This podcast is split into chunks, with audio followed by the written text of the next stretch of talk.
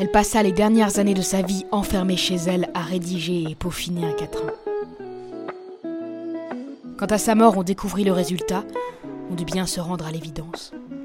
La médiocrité de ces vers n'avait d'égal que la déception qu'ils avaient suscitée.